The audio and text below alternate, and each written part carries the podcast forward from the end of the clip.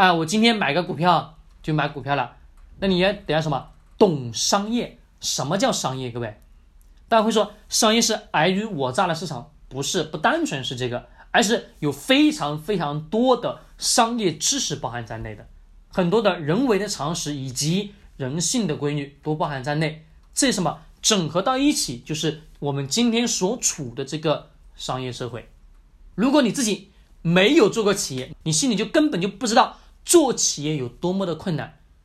我是加上我讲课就是做财做财德这件事情，我是第几次啊？一二三次啊，第四次，第四次创业了，第四次创业，各位很累很辛苦的，真的。如果你们自己在做企业，你心里就特别清楚啊，员工开销啊，各式各样的成本，各式各样的开销，你压力山大，你每天眼睛一睁开。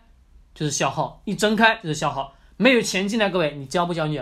焦虑的，很痛苦的。我作为一个创业者，我心里也会特别清楚啊。站在这个角度，我作为一个创业者，但是我又换到另外一个角度，我由于是一个啊老板的角色，但每个人什么所处的角度会不同，好吧？这个我们不过多的去想，但是我希望各位要去懂，好吧？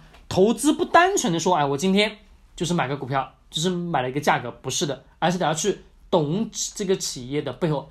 代码的背后是是哪个公司？这个公司是做什么的啊？有什么样的好的什么？有什么样的商业模式？商业模式能不能挣钱？等等等等因素决定着你买这个企业能不能去帮你挣到钱，懂吗？这才是投资的真真实实在在的核心逻辑。